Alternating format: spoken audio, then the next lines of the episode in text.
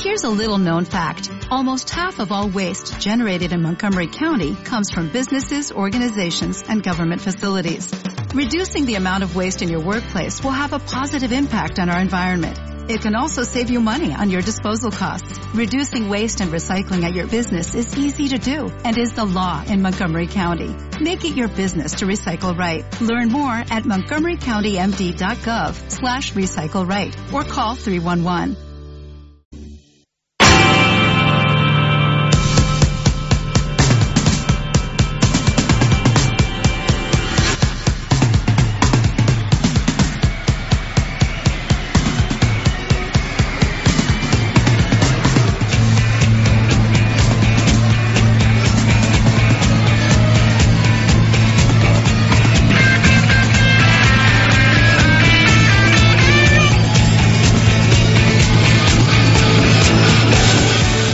Directo Marca Valladolid. Chus Rodríguez.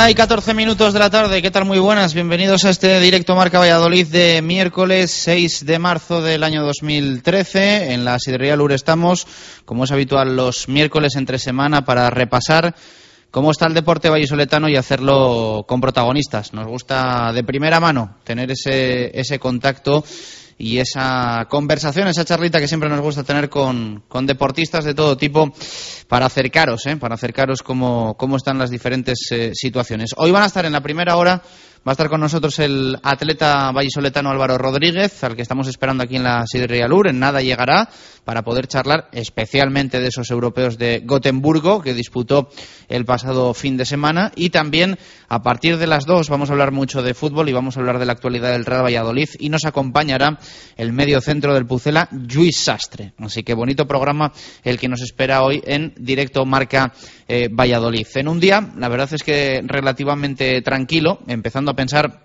siendo ya miércoles en el próximo fin de semana, un fin de semana que hay que recordar, nos va a dejar el partido en el nuevo estadio José Zorrilla de sábado eh, entre el Real Valladolid y el Málaga Club de Fútbol, un Málaga que piensa mucho, no, muchísimo en su partido de Champions frente al Oporto, parece que todo eh, el entorno del fútbol internacional gira eh, alrededor de esa Champions que se está disputando ahora. El Málaga va a recibir al, al Oporto, al Porto eh, la próxima semana en el partido de, de, vuelta en la Rosaleda de estos octavos de final de la máxima competición continental. Pues bien, lo hemos dicho ya desde el pasado lunes, el mejor momento para que el Real Valladolid reciba al Málaga Club de Fútbol. Con un margen importante en la clasificación, mucho más que ganar que perder, y el equipo de Pellegrini pensando muchísimo en el partido de Champions. Veremos hasta qué punto reserva jugadores, si los deja en Málaga, si les hace viajar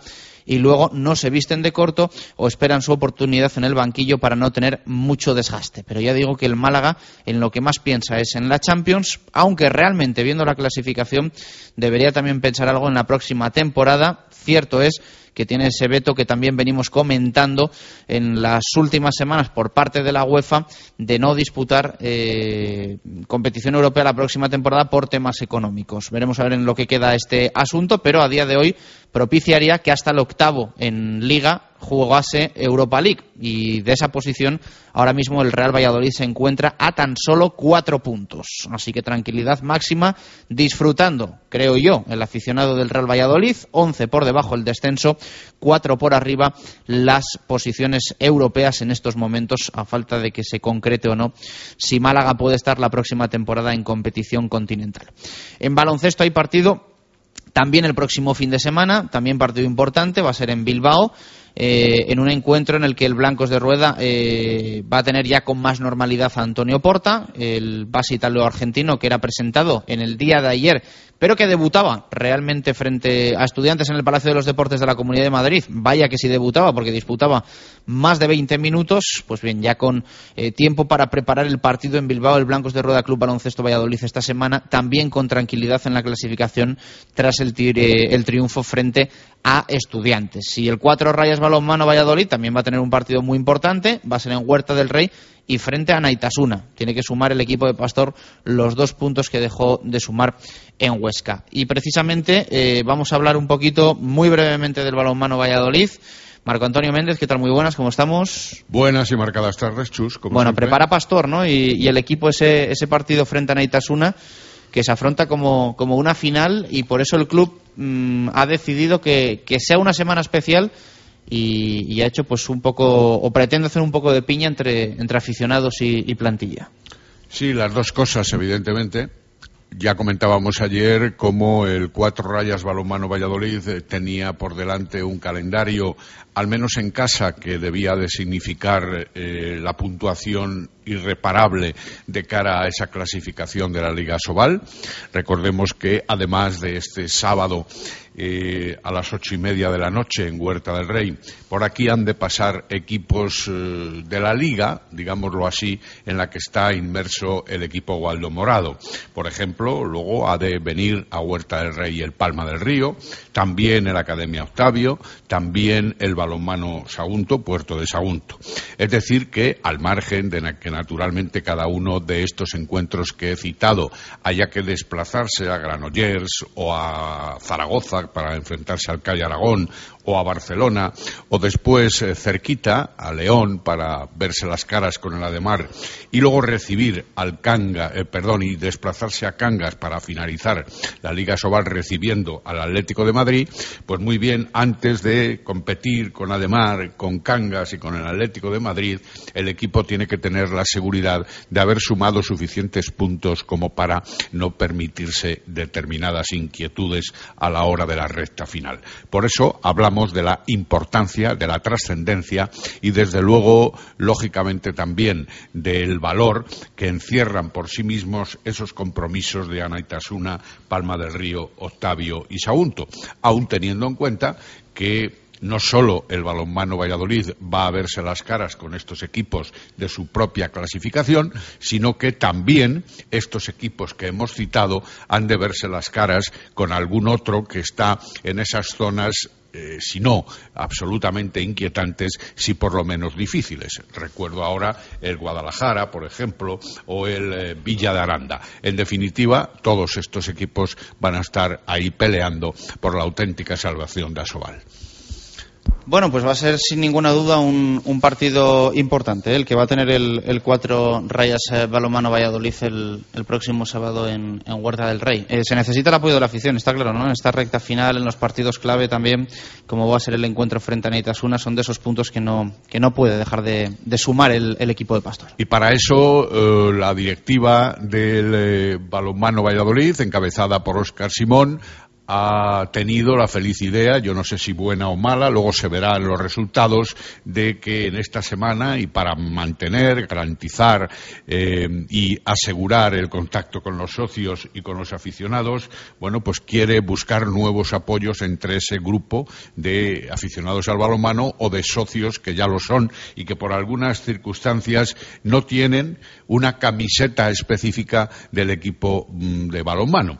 Por eso, mm, bajo un lema, concretamente sentimos los colores que ha permanecido durante toda la campaña de socios y de abonados en esta temporada. Vístete de amarillo el próximo jueves 7 de marzo y en un horario asequible y fácil realmente para todo aquel que lo pretenda, es decir, desde las 8 hasta las 10 de la noche y en las oficinas del Polideportivo Huerta del Rey, donde tiene su sede, varios componentes del primer equipo van a firmar camisetas que van a estar allí a la venta en esos momentos en las oficinas del club y en ese mismo horario.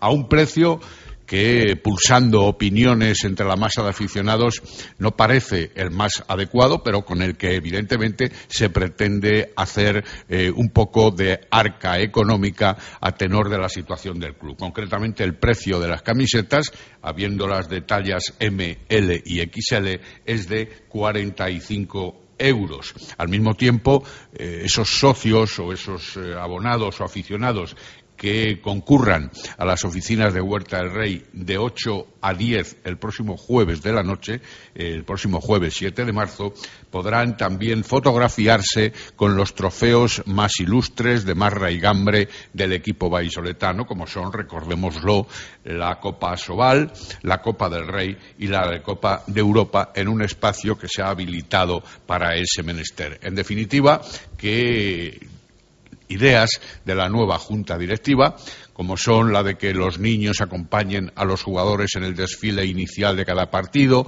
como han sido los de eh, la prueba de publicidad en los tiempos muertos declarados por los entrenadores, eh, la prolongación de los pagos con los jugadores a los que se les adeudaba una determinada cantidad por los derechos de imagen, en fin, ideas puestas en práctica por la directiva siempre, además de los viajes, por ejemplo, siempre tratando de enganchar a esos aficionados y a esos socios en pro del equipo. Hoy en teoría se tenía que firmar la renovación de Héctor Tomás. El club la había anunciado el, lunes, él ayer se encontraba en Alicante, ¿no? Si no me, si no me corriges. En su, zona y habitual. Hoy, se tenía que, firmar y, y hacerse todo pues ya definitivo. Héctor Marcos Tomás Perejil es alicantino, efectivamente, tiene allí a su familia, tiene allí su situación de partida desde siempre y ante la renovación del propio club, como ya se anunciaba, efectivamente el pasado sábado era el último día de la segunda prórroga de su contrato, ahora ya establecida hasta final de temporada, pues el, el jugador se había desplazado, no participó ya ayer en el entrenamiento todavía, para resolver algunos asuntos de lo que teóricamente es un traslado definitivo hasta que eh, la competición de la Liga Sobal eh, ponga eh, baje el telón. El jugador lógicamente ya tendrá que firmar ese contrato que todavía ese contrato de prórroga definitiva que todavía no había sido firmado, pero en cualquier caso yo creo que si pensamos que a Pastor le está veniendo francamente bien tener un portero de experiencia ante la ausencia de Geray Mariano, si pensamos que el club obviamente tiene que tratar de mantener las posibilidades de permanencia en la Liga Sobal y si pensamos al final que el jugador se ha encontrado a gusto en este tiempo que ha estado en Valladolid, no debe de haber ningún problema a la hora de concretarse con la rúbrica y la firma de ese contrato. Habrá algunos matices, lógicamente, a tener en cuenta, que son los que han venido en esa negociación última de la trayectoria, pero en cualquier caso la firma parece más que notable. Bueno, eh, estamos esperando a Álvaro Rodríguez. Eh, que tenía que estar con nosotros en el, en el arranque del programa y de momento pues no, no se nos hace. Eh, estábamos intentando contactar con él, pero pero tiene el móvil apagado, así que todo sea que no tengamos que estar hablando del balonmano Valladolid hasta las hasta las dos en punto de la tarde que, hablemos un poquito de fútbol. Pero bueno, esperemos que llegue el bueno de, de Álvaro para hablar un poco, pues bueno, de, de, lo que le ha ocurrido ¿no? en, el europeo de Gotemburgo, que ha recaído en, parte de esas molestias que tenía y que, y que no le hacen dar el, el paso definitivo a, a, una, a, una, a un gran éxito. Sí, la verdad es que últimamente en esos preparativos para los campeonatos de España, en la participación internacional de Álvaro Rodríguez, haciendo la mínima para ese encuentro de eh, Gotemburgo eh, con los campeonatos de Europa, pues eh, venían las cosas francamente bien en la línea de actuación de Álvaro Rodríguez. Incluso, además de ser, de tener esa mínima con mucha antelación y de obtener el segundo puesto en el campeonato de España, pues parecía como una cosa hecha la esperanza y la expectativa de que estuviera con garantías de participación en el, próximo, en el inmediato Campeonato de Europa.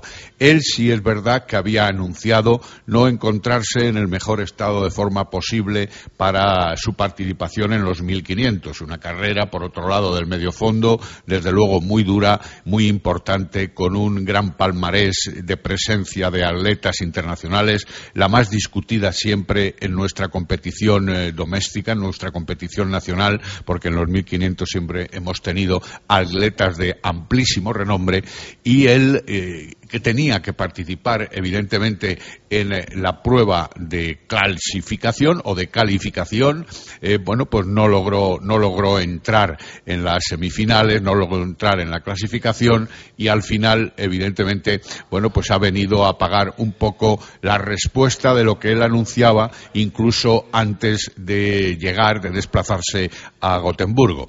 Por otro lado, tampoco acaba de encontrar el estado de forma más o menos idóneo que el propio deportista vallesoletano ha pretendido siempre en esa prueba podríamos decir que además ha participado en alguna otra ocasión en 800, pero desde luego la que a él le va en estos momentos con mayor claridad, con mayor ilusión, con mayor preparación y con arreglo a sus condiciones atléticas es la de los 1500, en la que, como decimos, todavía no ha acabado de dar el do de pecho que se le espera aún es verdad, tiene muchos años por delante para las pruebas atléticas, eh, acaba de salir, como quien dice, eh, de, la, eh, de la faceta de sub-23 y, en definitiva, todavía las esperanzas están en todo lo alto para que pueda regularizar lo que decimos siempre, pueda dar cierta continuidad a sus participaciones y, al final, pueda, con esa continuidad y ese estímulo que eso significa, pueda continuar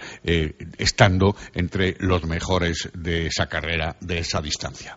Una y 28 minutos de la tarde. Vamos a hacer una pausa y regresamos en directo Marca Valladolid desde la Sidería Lur. Radio Marca Valladolid, 101.5 FM.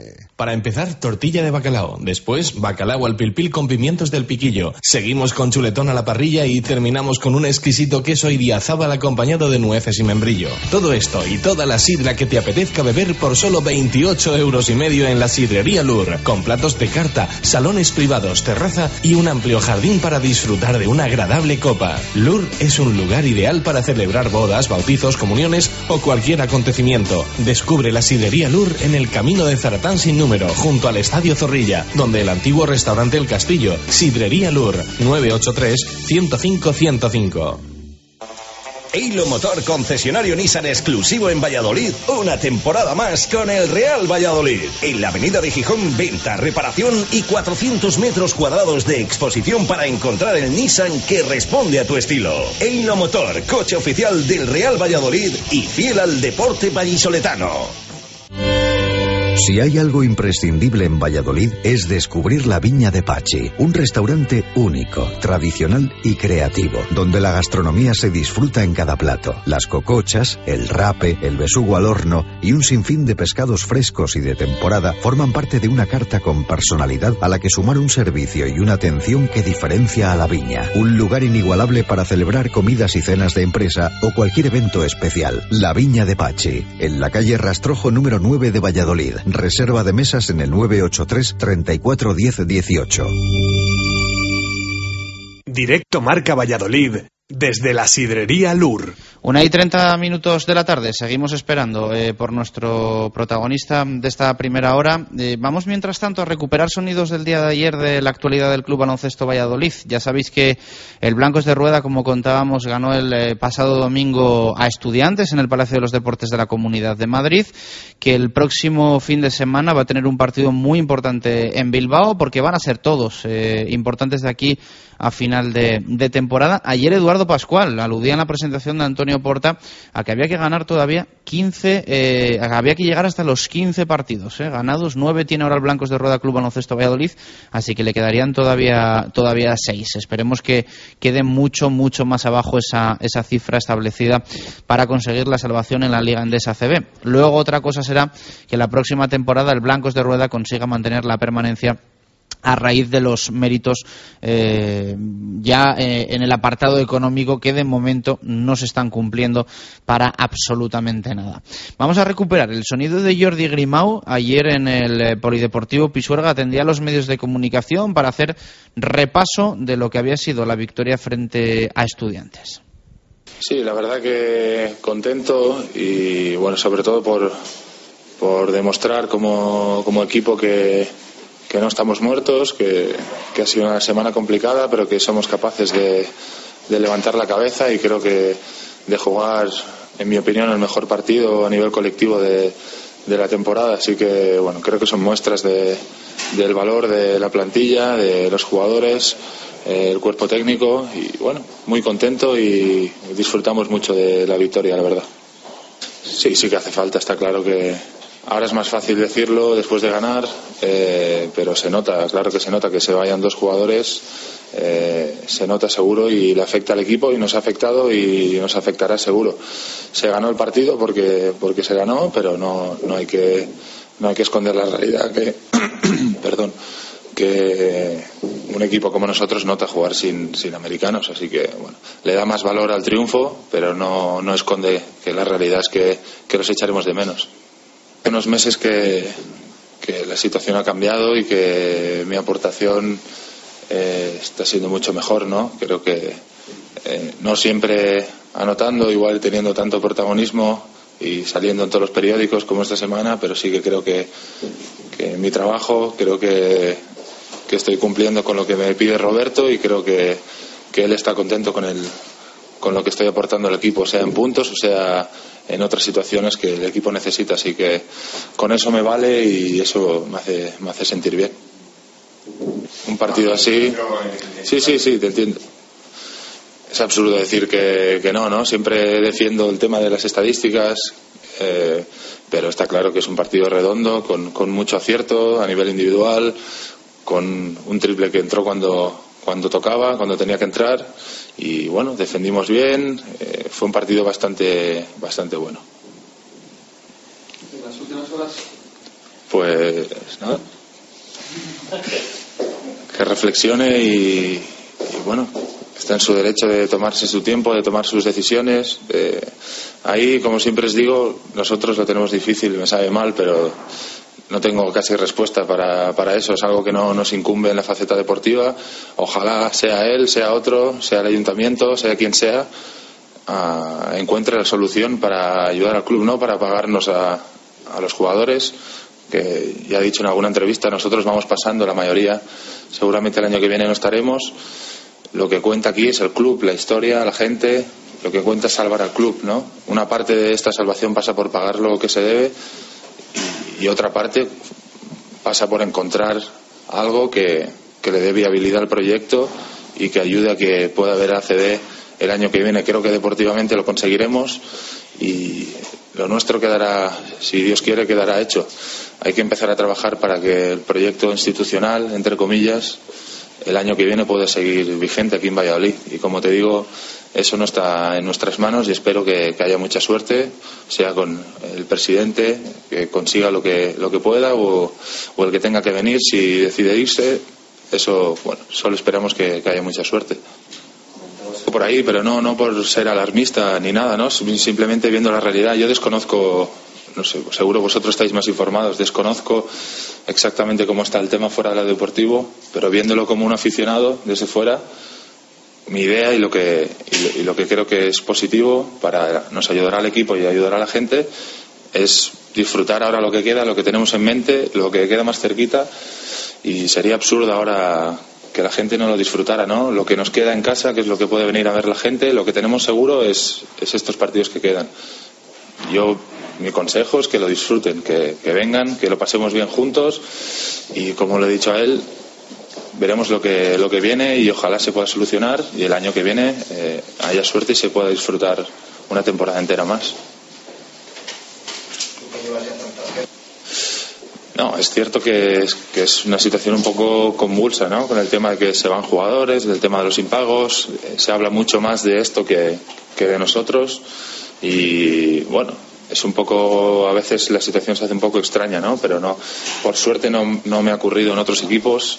Está claro que la sociedad en general estamos un poco mal y los equipos lo están viviendo, lo están pasando mal, pero esto quizás sí que es una situación un poco extrema eh, por los jugadores, por la gente del club y esto lo hace un poquito diferente y un poquito raro. Las palabras de eh, Jordi Grimau ayer en el Polideportivo Pisuerga hacía ese análisis del partido frente a estudiantes, el jugador que ha entrado en el quinteto ideal de la ACB. Una y 37 minutos de la tarde, eh, ya está por aquí, ya está por aquí con nosotros Álvaro Rodríguez, con un poquito de retraso, pero estábamos ya, estábamos ya asustados, pensando que no que no iba, que no iba a llegar el, el bueno de Álvaro. Álvaro, ¿qué tal? Muy buenas, ¿cómo estamos? Hola, buenos días. Nos tenías ya en, en vilo, recupera, Ya, ya, sí, ya. recuperando sonidos del día de ayer. Tú que además eres estudiante de periodismo, nos has, nos has puesto un bonito reto. hoy. Ya, ya, ya supongo, ya supongo, lo siento. Bueno, eh, ¿qué tal estás? ¿Qué tal ese ánimo? Eh, ha sido todo, en el atletismo es todo muy rápido, ¿no? Porque habéis tenido los campeonatos de España, has tenido el campeonato de Europa. mm, En los campeonatos de España me imagino que estabas contento, que te ganaste la plaza. Y luego el otro día, pues las cosas no, no salieron bien. Y más allá de una mala carrera es el, el tema de físico, ¿no? Que, que es incluso peor. Pues sí, la verdad que en el atletismo la cercanía de los grandes campeonatos, ¿no? Del Campeonato de España, que es donde eh, uno se juega la clasificación para luego el internacional, esas dos semanas no dan lugar a que cambie mucho la cosa. Es decir, si en el Campeonato de España normalmente rindes a buen nivel, luego vas a hacerlo en el Campeonato Internacional de turno y viceversa. En este caso, eh, yo he tenido muy mala suerte, de nuevo, porque una semana antes del Campeonato de, Europa eh, me ha quejado de nuevo de un tic nervioso que he padecido este verano, que me dio mucha guerra y me- ya me desbarató el Campeonato de Europa al aire libre de Helsinki. Y bueno, una cosa que ya pensaba superada, que, que erradiqué en su momento, pues eh, se me ha reverdecido de nuevo, no sé a cuento de qué, no sé si será una cosa a lo mejor de cuestión psicológica, una cosa subconsciente de ansiedad, o no tengo ni idea, la verdad. Pero eh, en el Campeonato de Europa pues me afectó muchísimo. eh, que pudiera ver la carrera se daría cuenta de cómo iba corriendo, que iba haciendo unos ademanes extraños, ¿no? sobre todo en la última parte. Y pues de nuevo no he podido sacar mi mejor versión por, eh, por ese problema. ¿Lo notas en, en plena carrera? Ni siquiera cuando, cuando calientas. eh, ¿Es en, en el momento en el que empieza la carrera o, o cuándo exactamente? Sí, la verdad que este verano eh, me afectaba para todo tipo de entrenamientos, para todo tipo de ritmos, eh, yendo despacio, haciendo carrera continua suavecita y luego a ritmos rápidos. Ahora, mm, digamos que solamente me afecta a ritmos de competición. Es decir, yo calentando no eh, puedo mm, abstraerme de, ello, no me molesta, no me, no me afecta y de hecho, bueno, eh, me afectó, me empezó a afectar de nuevo, ya te digo, una semana antes del, del Campeonato de Europa en un entrenamiento. A partir de ahí no volví a hacer ningún entrenamiento de, de ese tipo, ya no me tocaba hacer más. Entonces, bueno, yo quise pensar que, que no me iba a afectar para el europeo, mm, preferí olvidarme, tampoco lo comenté a nadie, ¿no? Un poco como, como método de defensa casi. Y calentando ya para las semifinales de- del europeo, tampoco.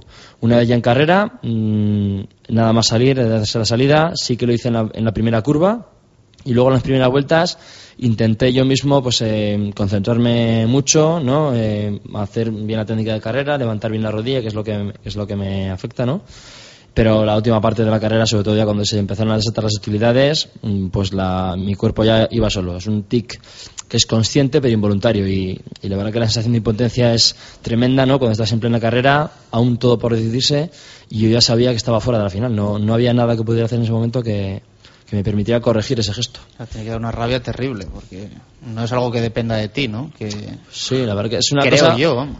es una cosa muy absurda, es casi extradeportiva, ¿no? Porque no dependes de un estado de forma, del entrenamiento, no es tampoco una lesión, no es un lance de carrera que tengas con tus rivales, es una cosa tan rara y absurda, pues que da mucha rabia que haya habido ya dos campeonatos pues que me ha echado a perder cuando pues cuando podía hacerlo muy bien, sobre todo mm, he de reconocer que me dio más rabia este verano porque yo ahí estaba en un estado de forma óptimo mm, para ser medallista directamente en, en una competición así. Y ahora este invierno, pues bueno, no, pre- no he preparado la pista cubierta tan específicamente. Sí que podía haber estado cerca de las medallas, pero bueno, habría que haberlo luchado al final. La pena es que no he podido ni siquiera demostrar ¿no? lo, lo que he valido. Marco. Álvaro, buenas tardes. Hola, buenas tardes. Bienvenido, muchas gracias. Yo podría describir, eh, quizá mal, cuál es ese tic nervioso. Evidentemente, quien mejor lo puede, no sé, narrar, porque evidentemente también para eso tú eres periodista y eres capaz de hacerlo. ¿Cómo es ese tic nervioso? Esa, mm, digamos, doble zancada que a veces te ocurren, que es como yo lo describiría muy rápidamente, aunque realmente no pueda decirse tan claro. Sí, bueno, pues eh, el tic en cuestión es, eh, se produce en la pierna izquierda y eh, en la mm, técnica de carrera no, en vez de levantar la rodilla para darle el siguiente paso, para hacer el apoyo, dejo la pierna atrás colgando, entonces doy una patada al suelo, eh, arrastro la punta del pie, se produce un arrastre, entonces eso en carrera me provoca mm, perder velocidad, obviamente, me- es un frenazo, el centro de gravedad se baja, tengo que luego hacer un doble esfuerzo para dar la siguiente zancada y... Y vas perdiendo décimas en cada roce Sí, es un sobre. tremendo. Yo este, de sobre- hecho, Sí, este sí. fin de semana pasado me daba cuenta, pues de que bueno iba ahí metido en el grupo, ¿no? Em, con mis rivales y cada vez que daba la, la- esta patadita en el suelo, pues me sacaba medio cuerpo, cosa que yo tenía que recuperar y aparte luego la musculatura de esa pierna, la- el cuádriceps y los isquios de la pierna izquierda trabajan en doble, se cargan mucho más y eso a la vez es un, un pequeño círculo vicioso. Cuanto más fatigado voy, eh, más lo hago. Pero claro, también al hacerlo más, me produce más fatiga. Entonces, ya se produce un círculo vicioso que a falta de 400 metros eh, eh, este fin de semana, bueno, no podía ver la carrera, tampoco me ha apetecido, la verdad, pero cuando lo vea me daré cuenta de que iba corriendo, o sea, iba prácticamente arrastrándome, no avanzaba. La atención médica, supongo que de la Federación o a título personal, porque es muy importante lo que describes, eh, habrá dicho, estará pensando en cómo corregir, cómo tratar, qué hacer o hay que tirar la toalla. No creo, ¿no? No, desde luego lo de tirar la toalla, lo último, y ya garantizo yo que por mi parte no, no va a ser. La verdad que es un problema ya que asa- salta a la vista, que ya está en conocimiento de todo tipo de responsables médicos eh, de la federación y bueno, la gente cercana a mí. Este verano lo conseguí tratar eh, gracias a un fisio francés, Paul Dorochenko, que ha sido preparador físico de tenistas como Roger Federer o Sarapova. Eh, este señor trabajaba en Valencia, en la Aliana, y bueno, tiene un sistema, ¿no? Mm, Es fisioterapeuta, pero aplica sistemas más bien de psicología, de neurología. Y bueno, gracias a un tratamiento que, él hizo, pues eh, lo conseguí superar en su momento. Claro, lo que no esperaba yo es que fuera una cosa recurrente y que meses después eh, me volviera a pasar. Por eso yo digamos que ya me había relajado quizás y ya no había prestado ningún tipo de importancia. Que también pensaba que era lo que debía hacer para no preocuparme y no causármelo yo mismo, por así decirlo, sí, en caso de que fuera algo psicológico. Los médicos de la federación eh, sí me han, me han recomendado quizás ayuda psicológica, pero también es una cosa que no saben bien por dónde abordar ni los médicos ni los fisios, porque en mi caso digamos que es un poco un caso sin precedentes. O sea, no conozco yo ningún atleta de mi nivel que, bueno, ni en la actualidad ni en el pasado haya, se haya visto afectado ¿no? por, una, por una cosa así. Por lo cual, también es eso lo que me crea esa incertidumbre y, y la desazón de no saber exactamente cómo abordarlo. Pero bueno, está claro, tengo también la tranquilidad de saber que si lo supero una vez, soy capaz ahora de, de volver a hacerlo. Es que si tiene que intervenir un neurólogo, va a haber que actuar con medicamentos y eso siempre sería muy arriesgado. Hombre, a ver, eh, está claro que, que no puede ser el peor el remedio que la enfermedad, pero también tengo yo muy claro que ahora mismo tengo que priorizar este problema porque de nada me vale volver a empezar a entrenar con toda mi ilusión, eh, con todo el esfuerzo que supone, ¿no? Para que luego Eh, vuelva a claro, ocurrir. estar bien y en las, en vísperas del campeonato, además, este caso ha sido con una semana de antelación, tampoco tenía margen de maniobra, no podía aplicar ya ningún tratamiento porque no había tiempo. Pues claro, sería una faena que en otro campeonato me volvía a pasar. Entonces, Ahora ya tengo claro que aunque lo vuelva a superar y vuelva ya a, a correr bien, a entrenar bien, te- no puedo despistarme, tengo que estar continuamente haciendo recordatorios ¿no? del tratamiento que, que siga para que no me pase en el peor momento otra vez y ¿No te han propuesto cambiar el sistema eh, anatómico por un lado y el ergonómico de la carrera, la gestoforma de la carrera por otro lado, tal vez? Hombre, eso, eso es difícil. Eso la verdad. suponiendo que pudiera ser solo un aspecto intrínseco físico. Ah, claro, si es neurótico entiendo que tantos es muy años, difícil, ¿no? eh, No, pero como le ha pasado, pero como le pasa, Sí, la verdad que es una cosa muy rara porque el gesto de la carrera es una cosa muy intuitiva, ¿no? Cualquiera, no hace falta ser atleta para saber correr, o sea, cualquiera de la calle sabría correr perfectamente y realmente sí que es cierto que se trabaja la técnica de carrera para maximizar eh, la rentabilidad, ¿no? De, la técnica de carrera y, y del esfuerzo. Pero muchas veces también eh, la manera de correr más económica es la que uno mismo tiene. O sea, ha habido grandes atletas que no corrían de la, de la forma más bonita, más estética, pero sí de la más efectiva. Pues véase Michael Johnson o, bueno, atletas de ese nivel. Pero bueno, en, en mi caso sí que a lo mejor se podría trabajar mm, con mi entrenador, con Elías Reguero, ya lo hemos hablado un poco y quizás mm, habría ejercicios de técnica de carrera a, a realizar dentro de los mismos entrenamientos pues para fortalecer quizás zonas musculares que, de las que yo tenga que tirar en el momento de evitar el, ese tic y a lo mejor ese fortalecimiento también luego me, me supone que puedo erradicar el, el mal gesto ese que, que realizo. Claro, porque lo ideal es que no, que no te pase absolutamente nada, pero que si tú notas que en algún momento te pasa, pues intentes o tengas una técnica para, como tú dices, solucionarlo en, en plena carrera. Claro, eso es. La verdad que es difícil porque, aparte, también eh, esto te produce un, ya un desequilibrio psicológico en el momento de que estás en una carrera y que ya una, una carrera encima de medio fondo, ¿no? En la que entra en juego la parte táctica, el conocer a tus rivales. Ahí existen muchos tipos de carrera, entonces tienes que estar todo el rato pensando en carrera cuál va a ser mi siguiente maniobra, si voy a salir del grupo Claro, para te- adelantar. Te descentras completamente Te y ya la sí. estrategia de carrera pasa a un segundo plano. vamos. Eso es. Entonces, cuando tienes que prestar tus cinco sentidos a, a la forma de correr, a, a estar dentro de carrera, cuando tienes un agente externo que te desorienta también en ese, en ese sentido, pues es también una faena y, y eso te hace también pues cometer fallos o, o a lo mejor no correr pues todo lo bien que debería. ¿Puede ser tema nervios? Eh, algo de tensión, de, de estar tú nervioso. Podría ser, a ver, el cuerpo humano lo- y sobre todo el cerebro, pues es un, un mundo por descubrir. Pero yo no es que una semana antes note una presión, note unos nervios, o sea, yo de manera realmente consciente. siempre se dice además que los nervios son antes de que empiece la carrera y que cuando empieza la carrera uno ya se, se Sí, la por completo, sí. ¿no? Yo lo paso muy mal, pues por ejemplo, 24 horas antes de la competición, encima de unas semifinales, aunque parezca mentira, pone a mí me pone casi más nervioso que una final. Eh, a veces esa primera mm, carrera te quita un poco los nervios, luego sales más liberado, ¿no? A- cuando a tienes que cumplir, ¿no? Dices Sí, eso ya es. estoy en la final, ya lo Sí, que y pase... luego se disfruta más. Y bueno, en este caso eso, los nervios han sido eso, eh, ya en el propio campeonato, pues sí que se pasa una cierta angustia, eso alguien que no, que no se dedique a una cosa como la nuestra, eh, tiene que ser difícil que se pongan en la situación porque la verdad que se, se pasa mal a veces. Pero una semana antes mm, no puedo decir yo que estuviera ni nervioso ni en los entrenamientos estuviera mm, tuviera ningún tipo de ansiedad. Pero bueno, a nivel subconsciente, pues, pues podría ser la verdad, porque una semana antes justo de esta competición, pues bueno, algo tiene que haber habido ahí que me haya afectado, desde luego. aclarado que solo es en competición y hay una frecuencia. Es decir, dos veces en cada carrera de las de verdad. Mm, Bueno, en este caso, en esta última Cuando carrera- participo en la milla Ciudad de Valladolid no me da nunca. Por ejemplo, no. cuando estoy en un campeonato, sí. Cuando pruebo en Sevilla con otros amigos, aunque sea una prueba interesante, de Hispalis o de lo que sea, ahí no. Cuando voy a correr y a entrenar, aunque lo haga muy intensamente durante la semana previa a un gran campeonato, no me pasa nunca. Solo me pasa en la prueba en la que tengo que dar el do de pecho. O no, no, a lo mejor me estoy inventando detalles, pero eso es lo que quiero que nos aclares. No, la verdad que no, no. Me afecta. eh, me pasó la semana anterior en, un entrenamiento, un sábado, pues tenía un entrenamiento en la pista y corriendo ya en las últimas repeticiones que tenía que hacer, eh, una- tenía que hacer un entrenamiento de series, ya me empezó a pasar. Claro, yo me sorprendí y digo, anda, ¿y esto por qué ahora me vuelve a pasar? Y bueno, no le quise dar mayor importancia. El día siguiente también tenía otro entrenamiento duro en la pista y también me pasó. Es decir, que me pasa, que, bueno, en vísperas de una competición puede ser mm, o puede no ser. Me pasa entrenando.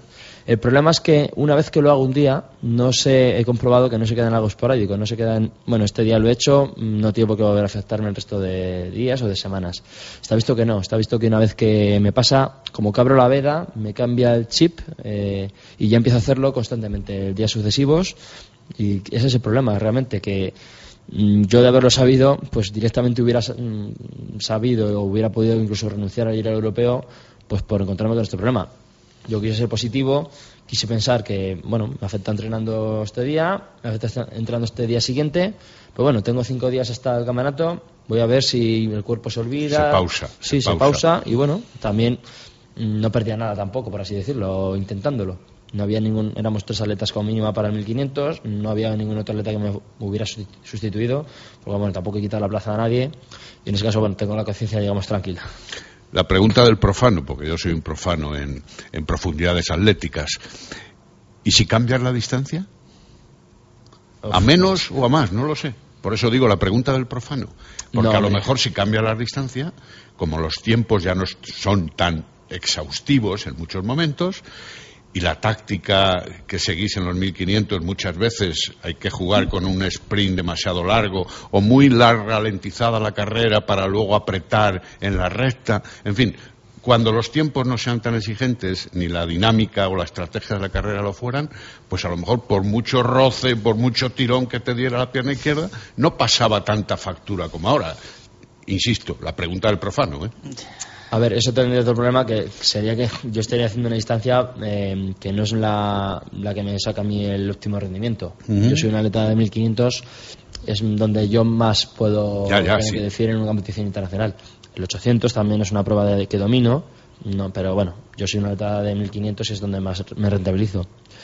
A ver, en 800 metros, por ejemplo, que es una distancia más corta, que se corre quizás con mm, al ser un poquito más rápida la técnica de carrera, la dinámica de la zancada es más amplia, más elegante, pudiera ser que me permitieran hacerlo.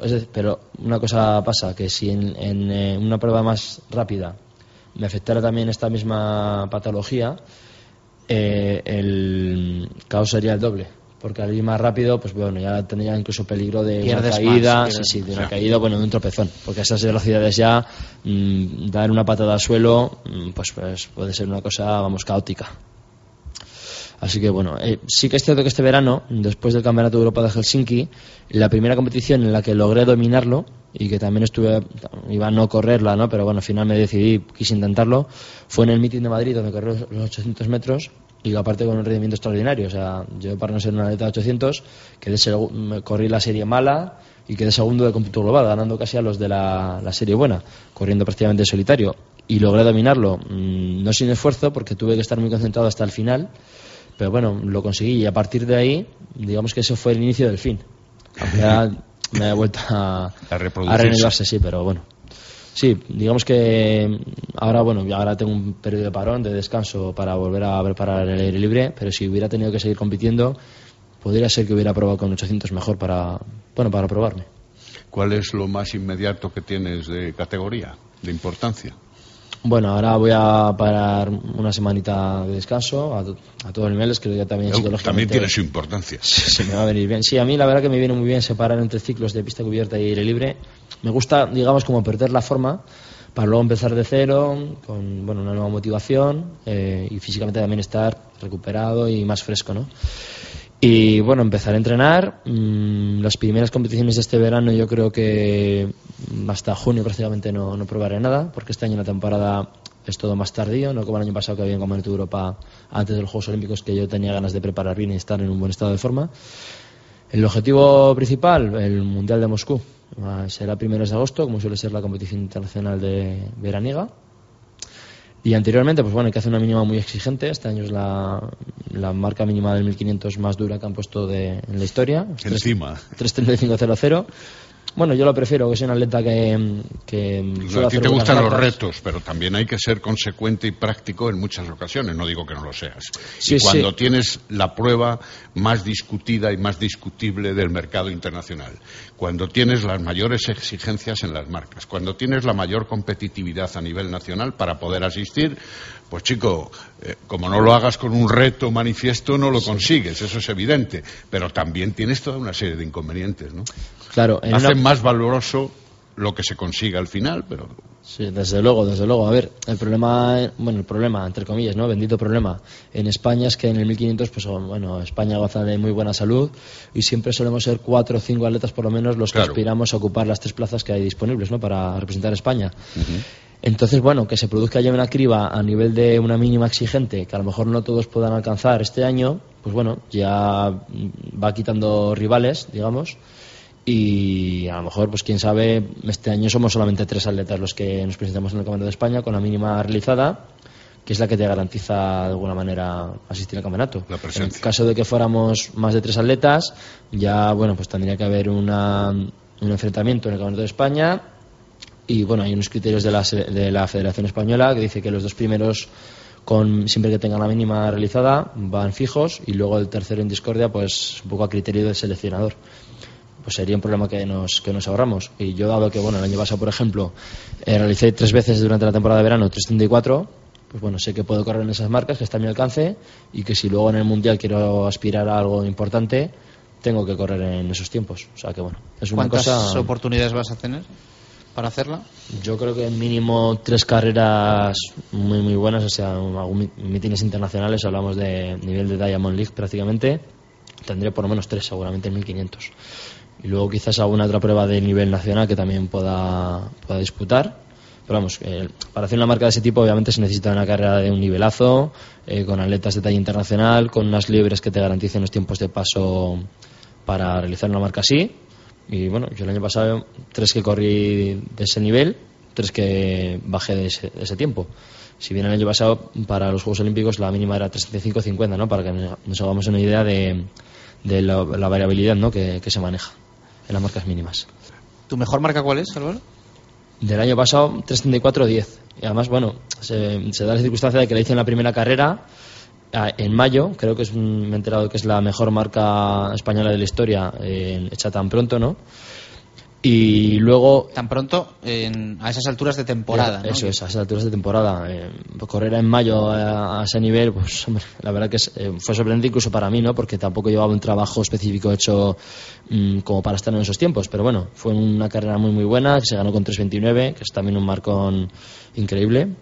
Y si bien luego creo que llegaba a tener un punto de forma mejor aún, pero bueno, circunstancias de que no la carrera mejor no va todo lo rápida que debería. Bueno, en el atletismo concurren muchas circunstancias como para, para tener todas en cuenta. Dos semanas o tres después, en el meeting de Huelva, mm, me hice con la victoria en una marca parecida. Si quizás hubiera tenido rivales de más entidad, podía haber estado en 33, yo creo que prácticamente seguro. Álvaro, eh, en estos últimos tiempos, ahora nos explicas la razón, has cambiado mucho, digamos, de localizaciones de entrenamiento, incluso África, ¿no? Valencia, Sevilla, algo que no hacías en otro tiempo cuando estabas plenamente introducido en el campo de los promesas.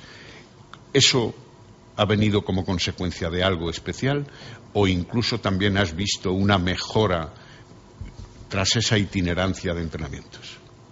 Bueno, digamos que en cada emplazamiento que busco para entrenar, en esos cambios de, localización, como tú dices, siempre busco mm, una virtud, ¿no? Un, beneficio que me pueda conllevar. Y eso de otra forma parte de, pues bueno, de dedicarme al atletismo, al deporte profesionalmente y de siempre buscar el mayor rendimiento.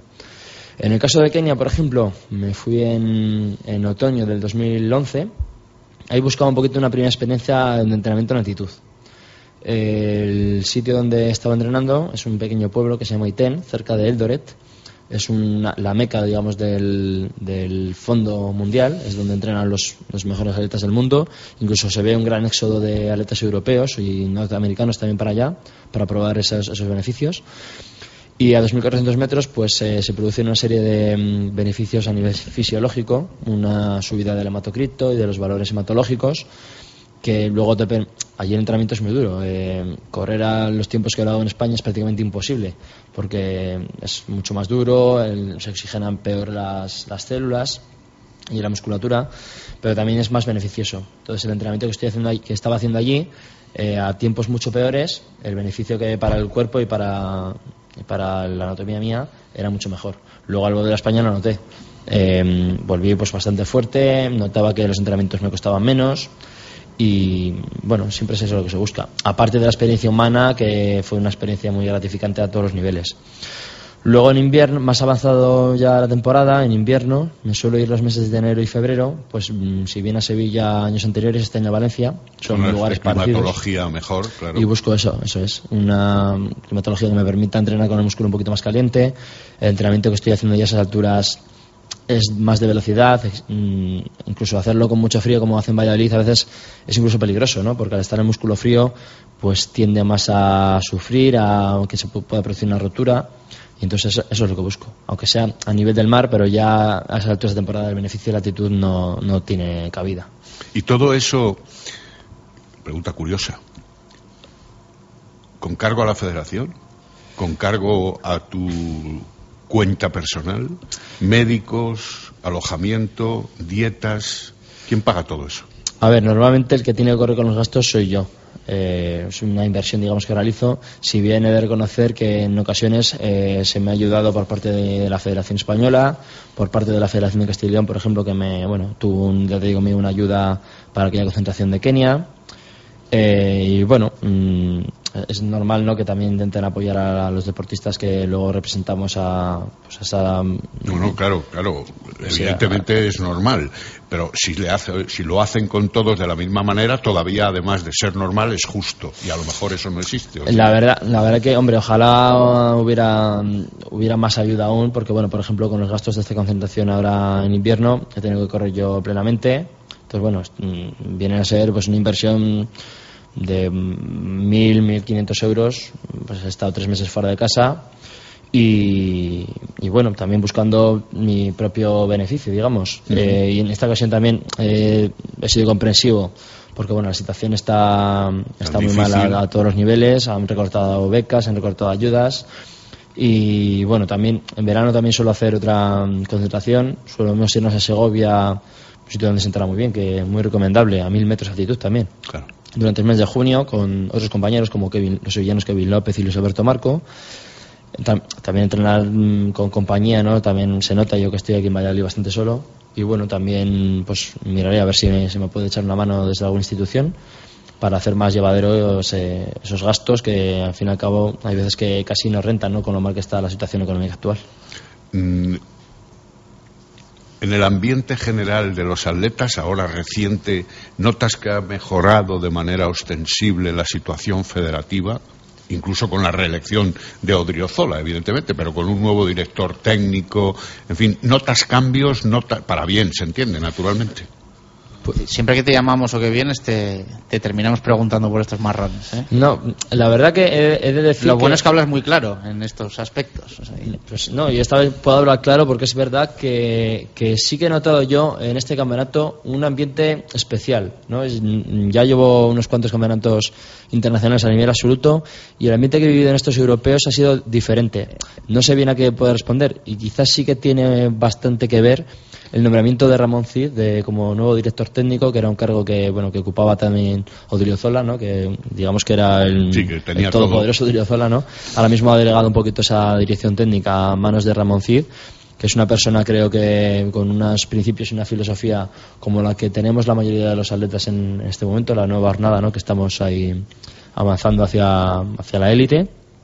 Y ha habido un compañerismo pues especial, un buen rollo, digamos, que quizás en otros campeonatos no ha habido. Y la verdad que se agradecía. Era en un ambiente así también se rinde mejor, la verdad, No, como a la vista ha estado. Que, que también la vieja guardia del 1500 famosa ya, ya está dejando paso a, hay cambio de ciclo, ¿no? Sí, bueno, eso, eso es, es inevitable, ¿no? Que ahora, pues las vacas sagradas que hemos tenido hasta ahora ya van dejando su sitio, mm, eh, ya son, hay maletas muy mayores, pero que bueno, que todavía aguantan ahí en el candelero. Pues véase Ruth Beitia, que está consiguiendo casi ahora en una segunda juventud sus mejores éxitos.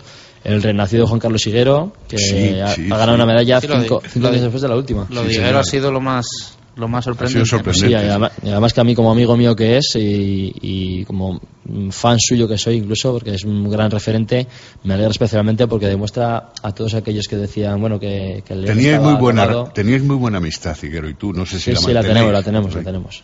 Y ahora, de- bueno, de hecho, ya está amenazando como el Vera 1500 este verano, porque, bueno, se había planteado este año ya subir de distancia definitivamente al 5000, pero ahora, bueno, que se ha visto solvente en esos últimos metros, rápido, como ha estado en, en este campeonato, ya estoy diciendo otra vez que va a volver. Yo in- intento disuadirle. Exacto, Eh, exacto. Porque es Pero- una, Es una, Sí, un- es una piedra de toque difícil. un rival claro, más, ¿no? Para ganar la plaza, claro. Va a ser un rival pues de los más duros. O sea, Bueno, Palmares de Higuero casi no hay que decirlo. Cuarto olímpico, ha sido medallista en mundiales, en europeos. O sea que es pues, uno de los rivales a batir y con más experiencia, desde luego. Pues convéncele, convéncele. Dile que, que va a tener más posibilidades en otros en otras ya, distancias. ya sabes cómo es Juan Carlos. Hoy te dice eso y mañana te dice que hace un maratón. ¿eh? Ya, ya. Tampoco te fíes mucho. Eso era, pero bueno, no obstante, si, si compite conmigo, también bien- bienvenido sea. Será una motivación más y bueno, intentaremos eh, superarle. Oye, ya que tocas otras disciplinas, hablando de lo de Ruth Beitia, ¿qué te pareció lo del francés? Que no sé si estabas allí, lo viste. Sí, sí, estaba en el estadio viéndolo y la verdad que nos quedamos a cuadros porque... Todo el mundo pensó que aquello era récord, evidentemente, ¿no? Porque la- la- el listón no cae, no Claro. cae, pues vale, Sí, sí, pero no vale. Todo el mundo sabe que, que en una disciplina como la pértigo o en la altura eh, puedes tocar el listón, pero si no cae, pues bueno, el, el salto se da por válido. Con la salvedad de que en este caso lo que debió ocurrir, que a la vista nuestra no llegamos a percibirlo porque estábamos un poquito lejos en la otra, en la otra grada, digamos, lo que pasó fue que el listón botó Eso es, y entonces eh, Saltó quedó, saltó y Y quedó en soporte, en- en- al en soporte otra del plataforma, soporte, como hemos dicho aquí. pero en una plataforma que es, es, es que ni a propósito puede quedar ahí, es una superficie apenas mm, puede mantenerse en equilibrio el listón Sí, ahí. sí. Claro, el- la vilenía al ver el, el listón arriba, pues eh, saltó de alegría, ya estaba celebrándolo y luego vemos que... Era muy buena marca, ¿no? Claro. Bueno, 607, me- pues, mm, creo que era la segunda mejor marca mundial de todos los tiempos después de, Sergei Busca, que son palabras mayores. O sea, que lo que vimos ahí fue realmente algo portentoso. Y claro, pues se le quedó ahí la espinita clavada, pero bueno, no obstante, que no se queje que ganó el, ganó el oro, hizo un salto de seis- sobre 601, que era la mejor marca mundial del año, o sea que bueno, creo que la Virinilla tendrá más oportunidades de, de batir esa marca. pasó del llanto a la risa, pero y fíjate, y además es curioso que la, la barra mm, de sección circular donde se apoya el listón, Sí. las dos barritas, una de cada lado, tienen más longitud que la anchura que la anchura del soporte donde se quedó Claro, el es. listón allí quietecito. Es que ha sido claro, una situación eh, que, Sí, bueno, que tanto- yo jamás había visto. Claro, claro, exacto, exacto, de las que no suelen ocurrir prácticamente nunca. Y bueno, y de hecho me permite incluso pensar que si no es en un campeonato de esta entidad y con jueces tan eh, No, bueno, que, se- que se fijen, tienen imágenes tan también, dirigentes, pues, pues que quizá lo mismo pudiera haber pasado valido. desapercibido, sí, sí, de ver que no queda el listón y no pensar en esa remota posibilidad. Sí, Pero bueno, mm, esa mala suerte tuvo la En este caso. Bueno, así que vas a descansar una semana, ¿no? Sí, me aprovecharé pues eso, unos Ya días. es hora de que te vean papá y mamá. Por cierto, por cierto, ¿en tu familia qué te dicen? Porque Pues- hay experiencia atlética y larga. Sí, sí, ¿Eh? desde, desde padre, luego. Experiencia hay, porque bueno, yo hago atletismo también porque me metió el gusanillo en el cuerpo Sí, mi sí. padre, que fue atleta de correcentes vallas. Y nada, este invierno no ha podido venir a. Bueno, hace que no les veo, pues prácticamente dos meses y medio más o menos desde que partí de casa. No se han podido acercar a ninguna competición. Tampoco me he perdido mucho este invierno, apenas he corrido eh, un mitin internacional en Karlsruhe, en Alemania, el Campeonato de España en Sabadell y, y este europeo frustrado en, allí en Göteborg. Y bueno, pues ahora han tenido sus primeras reacciones, me han animado, que me han dicho que todo el trabajo que, que estoy realizando, bueno, que ya me merezco que, sí- que siga adelante, ¿no? Para que, alguna vez saldrá. Y bueno, es mi esperanza también. Lo bueno que tiene el deporte creo que es que un buen momento, un momento de gloria que alcances, hace que todo haya merecido la pena. Entonces se olvida todo lo malo y se- también se saborea mucho más. Yo ya lo he vivido en mis carnes, o sea que, que es la esperanza que tengo y ojalá pueda decir, al final lo he conseguido y me lo merecía. Y en esta semana, pues unas buenas lentejas, una tortillita de patata de mamá, pues también te van a venir bien. Sí, sí, que no falte. Que no Aparte falte. del lechazo, que ya sé que es que es tu plato favorito. ¿no? Lechazo, un poco de vino Como no, como no podía ser de otra manera a un caballero de Peñafiel, ¿no? Pues sí, pues sí. Desde luego aprovecharé bien de la gastronomía que tenemos aquí, que es para, para vivirla y para disfrutarla. Mira, si quieres esperar hasta las 3 de la tarde que acabamos el programa, ya sabes que estás invitado aquí a comer en la sidrería Lur y que, y que lo puedes hacer muy bien, ¿eh? Si, si te quedas a comer. Así que Bueno. la invitación ahí está, te lo piensas ahora en estos últimos minutos Muchas de, gracias, lo agradezco. de entrevista. Eh, oye, volviendo al tema de Odriozola, ¿te ha sorprendido que saliese reelegido? Porque era como que eh, fuera del mundillo del atletismo parecía imposible, pero dentro del mundillo del atletismo todos pensabais, va a ganar otra vez. Sí, digamos que el, el problema es el sistema de, de elección que hay. Eh, la elección la realiza una asamblea, que es la que, digamos, votamos directamente los propios atletas, entrenadores, jueces. Y los repartos de la asamblea, por lo que me he enterado, eh, son el porcentaje de clubes, el porcentaje de atletas, el porcentaje de jueces, entrenadores, re- organizadores, no sé si me dejo alguno. Eh, es igual para deportes, para todo tipo de deportes. Es una norma del Consejo Superior de Deportes. O sea, para un deporte como el fútbol, que es totalmente diferente al atletismo, a deportes individuales, es el mismo. Claro, en el caso de deportes de equipo, normal que tenga más peso los clubes, pero en un deporte como el atletismo considera absurdo que un club, o sea, que un porcentaje de clubes en el reparto sea mayor que el del colectivo de atletas o de entrenadores, que son los que más peso deberían tener. Al realizarse esto, pues bueno, supongo que a los clubes les interesa que siga saliendo Driozola y pese a que sí que exista ya ha existido un descontento general por parte del colectivo de atletas o de entrenadores, pues es muy difícil cambiar las tornas. Y bueno, también mm, tampoco conozco yo exactamente la, alter- la alternativa que se planteaba, que era Vicente Añó en coalición con Fermín Cacho. Mm, quizás un programa un poquito más eh, claro, más convincente, hubiera ayudado a, a dar la vuelta a la tortilla. Si bien es verdad que se, se- había esa rumorología, ¿no? como que no iban a cambiar demasiado las cosas, pero bueno, también creo que esta eh, oposición que ha tenido Diriozola en estos últimos tiempos ha ayudado a que bueno tome medidas, pues como por ejemplo la eh, la- poner a Ramón Cid eh, dentro de la dirección técnica, hacer algún cambio más. Sí, que él se ha dado cuenta que tampoco vale todo. Sí, sí, que había que hacer cosas diferentes y bueno, mm, no ha sido un cambio radical, tampoco creo que haya que hacer cambios radicales porque se puede cambiar la dinámica ¿no? y cosas que funcionan pueden dejar de funcionar. Pero bueno, ya es un paso adelante que ha dado y, esperemos que en beneficio del atletismo. Ya se verá los próximos años pues cómo, cómo resulta la labor de Ramón Cid y el nuevo equipo técnico que, que, le, que le ayude, que le orienta y bueno, ojalá sea, te digo, un beneficio nuestro. De todos modos, Ramón Cid es un atleta contrastado, ha estado muchísimo tiempo metido en, estas vicisitudes y si le dejan actuar será lo interesante, porque claro, también es verdad que antes la comisión de atletas, los comités eh, deportivos de la federación eh, proponían o proponíais determinadas circunstancias y sin embargo Odriozola, que era el susum corda del poder, eh, parece que no hacía el caso determinante y suficiente a todas esas propuestas. Ahora lo que tiene que hacer, porque claro, tampoco ha cambiado a tanto personal en su junta directiva. No, no, pero bueno, digamos que Ramón... O les escuchas o, o- o para seguir igual. En la- en- digamos que en, la, en, la- en el apartado técnico, digamos, de responsables técnicos, responsables de, de sector, que son un poco los que con los que más tenemos nosotros el trato y son nuestro sí, nuestro eslabón ¿no? Eh, eh, hacia, hacia la presidencia sí que Ramón Cid se ha rodeado del equipo que la, que la creía Que conveniente. podía. Entonces había un, cambios, por ejemplo, pues en la parte que me toca, eh, Manuel García Verdugo, el responsable de medio fondo, ahora lo es Jorge González Zamo, que además tengo la suerte de que es un gran amigo. Eh, en el sector de fondo era Luis Miguel Landa y ahora se compone por los exatletas Luis Miguel Martín Berlanas y José Ríos. Entonces, bueno, también es- un toque de juventud, es una renovación, aire fresco que creo que viene muy bien. Y bueno, yo creo que con Ramoncilla al menos ya hemos ganado en cuanto a diálogo, en cuanto a cercanía. Es una persona que en todo momento en este momento yo he tenido la oportunidad de conocerle mejor y que te das cuenta realmente de lo que quiere, que quiere las mismas cosas que nosotros, que es una persona transparente. Y entonces, eso creo que ha sido un paso adelante. Sin ir más lejos, te puedo- os puedo contar que en el viaje de vuelta de, de allí de Göteborg, pues tuvimos una especie de reunión ahí de la forma Informal, más sí, informal. informal, de la forma más esporádica, ahí mismo en el aeropuerto, ¿no? Donde tratamos diferentes temas, preocupaciones de los atletas en cuanto a, a las becas, a criterios de selección. Y bueno, y notamos que se nos escucha. Luego es cierto que el margen de maniobra que tiene Remocide es limitado, ¿no? Él nos dice que, claro, que él quiere ayudarnos, que pretende, pero luego también está a expensas de muchas veces de, los presupuestos que él, no, que él maneja pues lo que tiene. No puede sacar dinero de donde no lo hay. Eso ya es labor precisamente de Odriozola, que va a seguir llevando pues esa, esa parte, ¿no? De, a nivel de federación. Pero bueno, Ramón creo que ha sido un gran acierto contar con él y yo creo y todos los atletas como estado al menos en este campeonato, estamos muy contentos y deseando que continúe su labor y, también nos ayudarle en lo que podamos. Nos ha dicho Chechu por Twitter que te manda que te manda recuerdos de la gente de San Agustín.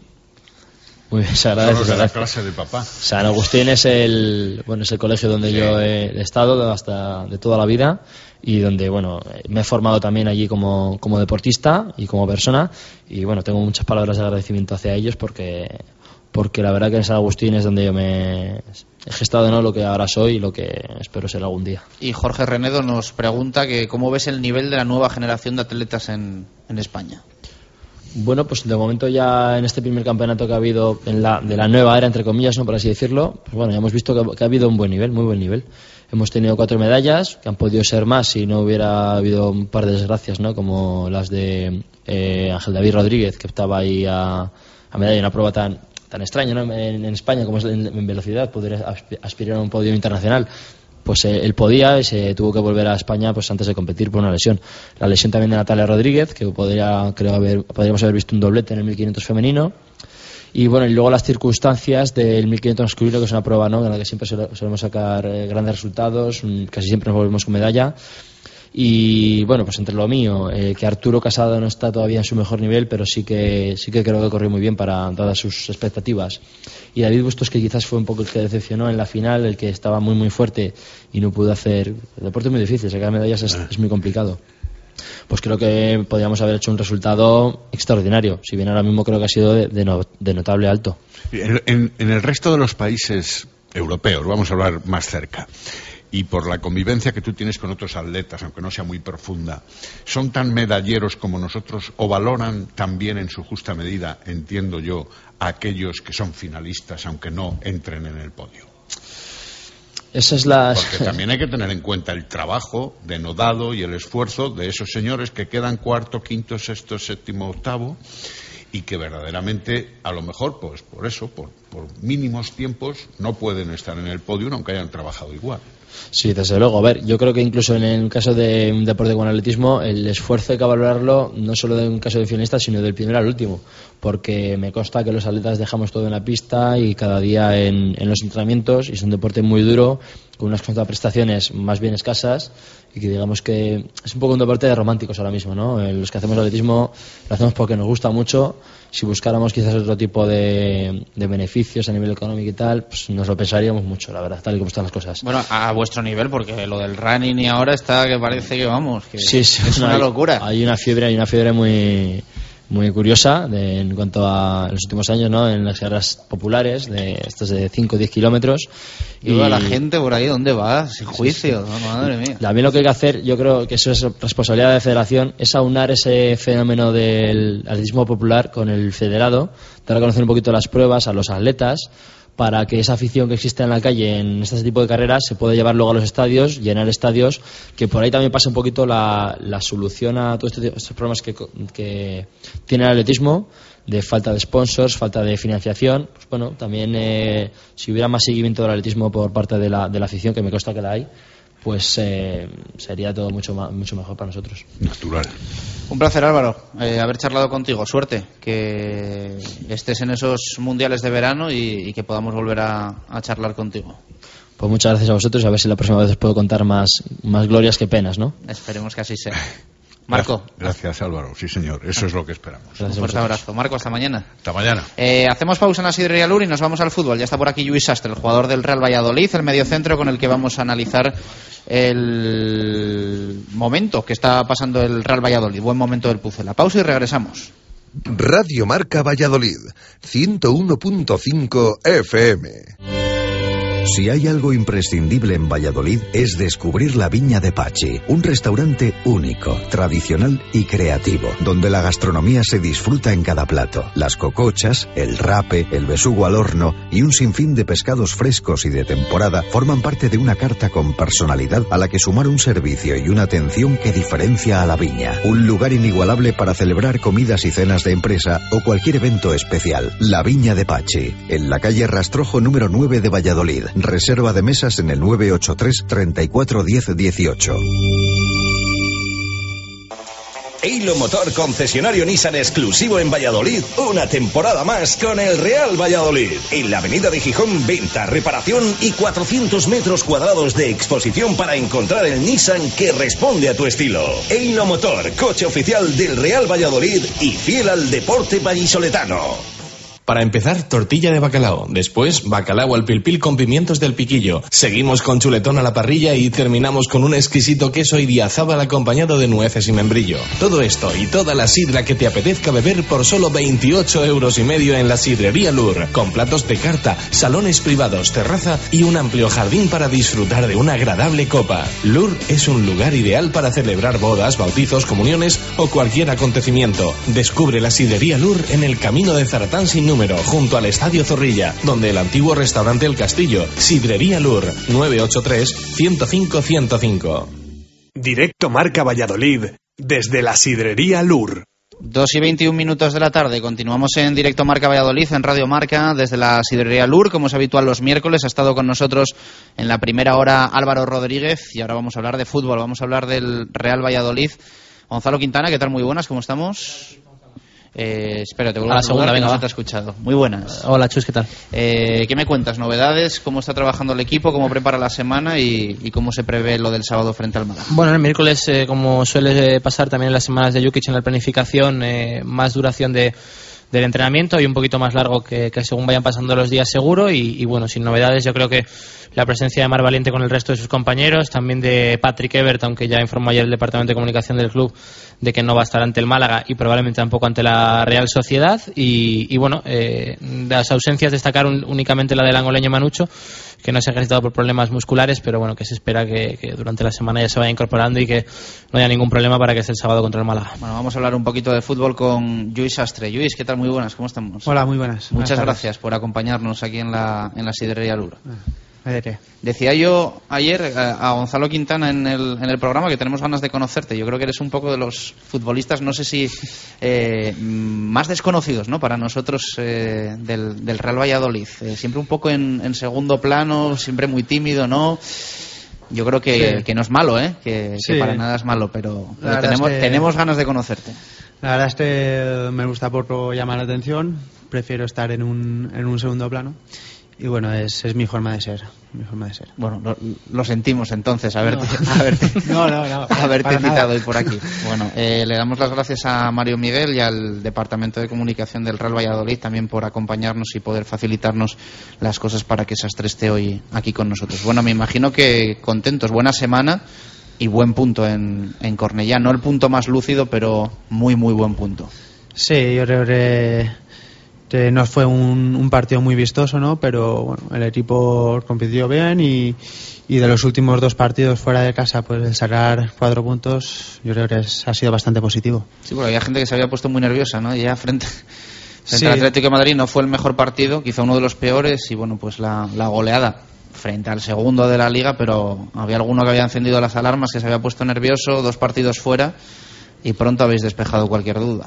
Sí, veníamos de una, de una racha un poco más negativa y bueno, eh, estos dos partidos fuera de casa pues nos han, nos han vuelto a, a servir para subir, para subir la moral y ahora en casa intentar sumar, ¿no? Sabemos que es un partido complicado porque es un equipo de Champions de, de los grandes de, de esta liga, pero bueno, eh, ojalá pudiéramos sumar de tres en tres. Luego hablaremos un poco, un poco del Málaga, pero partidos muy diferentes, ¿no? Vallecas y, y Cornellá, eh, muy, muy diferentes en, en los que vimos dos versiones del, del Valladolid, pero cuatro puntos muy, muy ricos. Sí, eh, a lo mejor estos, estos últimos partidos pues eh, hemos jugado menos la pelota, hemos, hemos jugado más, más directo, pero bueno, eh, los últimos los partidos anteriores pues no nos estaba costando real peligro y bueno, decidimos eh, intentar hacer un fútbol más práctico y yo creo que nos ha ido bien. Se te ha visto mucho más, eh, no sé si decirte valiente, ofensivo, tirando a puerta, eh, pisando área contraria.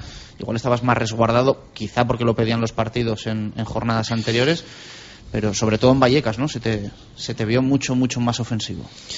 Sí, a lo mejor era lo, lo que nos faltaba un poco que, que la gente de medio campo pues llegara, llegara un poco más arriba, ¿no? Porque eh, los partidos anteriores contra el Betis y el, y el apenas creamos ocasiones y si te, te lo hablamos no que la gente la gente de medio de medio campo pues tenía que llegar un poco más al área contraria y bueno yo creo que sí que sí que lo hicimos. Lo notas, Luis, también en lo, en lo futbolístico, que el hecho de jugar un poco más directo te permite no tener que acercarte tanto a los centrales y poder descolgarte un poco más hacia, hacia arriba, porque los centrales golpean más directo con el, con el punta, y eso hace que a lo mejor pues no te tengas que acercar tanto y sí que puedas llegar al área, al área contraria, ¿no? Sí, ahora que estábamos jugando Rubio y yo, pues los dos somos más de, bajar a recibir y al a- pues al jugar en largo pues nos, nos costaba no coger las segundas jugadas porque porque bajábamos mucho y bueno, ahora yo creo que esto lo hemos lo hemos corregido y bueno, a mirar de seguir creciendo. De todas formas, eh, de cara a los próximos partidos, tampoco, o sea, nunca se puede jugar igual uno que otro, ¿no? Cada vez siempre hay que ir evolucionando de forma que al Rayo te puede valer jugarle de una determinada forma, pero a lo mejor contra el Málaga o contra cualquier otro equipo hay que ir variando, ¿no? Siempre tienes que estar, yo creo, pendiente de, del trabajo de la semana en función de eso, ¿no? Sí, eh, y además el mister lo ha comentado, ¿no? Que, que está bien pues jugar directo, pero que, nuestra filosofía es tener tener la pelota y que y que bueno, en el partido hay muchos momentos, hay momentos que a lo mejor estamos más más agobiados y es es bueno pegar dos pelotazos, pero luego hay hay momentos que estamos pues necesitamos tener más la pelota también para descansar un poco, porque si no siempre corriendo detrás de de la pelota al final los, los partidos se hacen largos. Estás teniendo un rol un poco diferente a lo que esperabas, por eso de tener que aportar más en lo, en lo ofensivo. Eh, No sé si tu perfil tú consideras que es más, más defensivo, como, como sí que parece. No sé si, si te está costando asumir ese rol o, No. o total eh, normalidad. Total normalidad. Eh, Es verdad que yo en los años anteriores pues he jugado un poco, bueno, un poco más de pivote defensivo, diríamos, pero sí que, que años, años atrás también he jugado un poco más arriba. Lo que bueno, en principio cuando, cuando iba entrando hasta la lesión de Víctor sí que, que solía entrar más, más por Álvaro Rubio, ¿no? Y al, al lesionarse Víctor, pues a lo mejor los primeros partidos nos costó un poco. ¿Te ha molestado que se diese tanta importancia a la lesión de Víctor Pérez, que se hablase No. tanto de fichar un medio centro ofensivo? No, No no, sé. para nada. Estoy al margen de estas cosas. Además, eh, todos sabemos que, que Víctor es un, un jugador muy muy importante para nosotros, que, que fue una lástima lo de, lo de su lesión. Y bueno, es- eh, somos una plantilla corta y es, es lógico y normal que el club eh, buscara, buscara alternativas. Bueno, decía yo que hoy nos hemos propuesto conocer un poco más de Lluís Sastre. Eh, cuéntanos cómo, cómo acaba siendo Lluís Sastre futbolista. No sé si por su hermano Rafael o, o por qué. Bueno, desde, desde pequeño ya, pues bueno, siempre iba con la pelota, ¿no? Con, con el balón a todos sitios. Empecé jugando en el, en el equipo de mi pueblo. Luego, Tu pueblo es Vinisalem, ¿no? Sí, en Minisalem. Es un pueblo que está exactamente ¿dónde? En- en- Está a 20 kilómetros de Palma, en- por el centro de, de Mallorca. Eh, y luego estuve dos años en, en el Mallorca y luego ya pasé nueve años en, en la cantera del Barça hasta, hasta llegar a Huesca y ahora aquí. ¿Es pequeñito Vinisalem? o? Sí, eh, tiene ahora crecido un creo que son unos 7.000 habitantes o O algo sea, así. los Sastre, Rafael y Lluís son la auténtica institución del pueblo, ¿no? Bueno, también está Moya, el portero del Getafe, y la verdad es que hay, Hay- hay buen promedio. Hay cantera. hay, hay bastante, han salido bastantes jugadores, la verdad que sí. Bueno, y supongo que a Gon le apetecerá preguntarte por tu, por tu ciclo en el Barça, ¿no? No, bueno, no, no personalmente por, por eso, pero, pero sí que un poco entiendo que en la carrera lo que comentabas es el punto a lo mejor clave, ¿no? De, de salir de casa. Eh, lo hemos a lo mejor más con veces con, con Bueno también de cuando entras en la cantera de un, de un equipo grande del Madrid. Es, yo creo que imagino en el momento en el que dices, bueno, eh, esto va en serio y me puedo dedicar a esto, o no, ¿no? O, o él está en la residencia y al final es gente que está allí solo para jugar fútbol, ¿no? Y, y- y lo que decíamos siempre, las envidias de no envidias, pero al final en una habitación el de al lado no juega, a mí me convocan, a ti no, o sea, al final es un sitio donde hay mucha gente joven para jugar fútbol únicamente. Sí, eh, yo lo que, lo que más noté es sobre todo el, bueno, con 12 años marchar de, de tu casa fue, fue bastante duro, ¿no? Porque, bueno, con 12 años eh, eres un, niño y es, es complicado. Y sí de verdad el primer año, pues sobre todo el primer año se pasa bastante mal. Pero luego ya cuando, bueno, cuando te acostumbras, pues estás en un, para mí, el mejor club del mundo, ¿no? En un sitio donde te tratan fenomenal, donde eh, te tratan como persona, como futbolista, aprendes un montón de cosas y todo lo que, lo que aprendí de allí es no tener una mala palabra. Pero tendrás muchísimas, eh, en todo lo que estás allí, en toda esa convivencia con otra gente, muchísimas semanas de, bueno, me- mira, me cojo la maleta, o hoy no me han convocado, me cojo la maleta, me voy a mi casa, o, me canso, o, o ahora sí va en serio. Supongo que en lo anímico, y más con esas edades, ¿no? De 14, 15, 16 años es cuando te cambia todo como persona, tienes en lo anímico muchísimos saltos, entiendo. Bueno, sí que es verdad que en, estas, en esta edad pues tienes más, más pajaritos en la cabeza y te Claro. si no juegas pues... Pero no teníamos que olvidar que estábamos en un el Barça, ¿no? Que, eh, no todo el mundo puede jugar allí, solo el hecho de estar allí es, es un privilegio. Yo siempre lo vi de, de esta manera y creo que me fue bastante bien. Y cuando sales también el paso de pensar que, que, bueno que hay vida más allá del Barça, como dices tú, que no puede jugar todo el mundo aquí, hay más clubes, hay más sitios donde jugar y, y también a evolucionar un poco como futbolista, porque al final quien juega en el Barça está acostumbrado a jugar en el Barça y al final jugar en el Huesca no es lo mismo.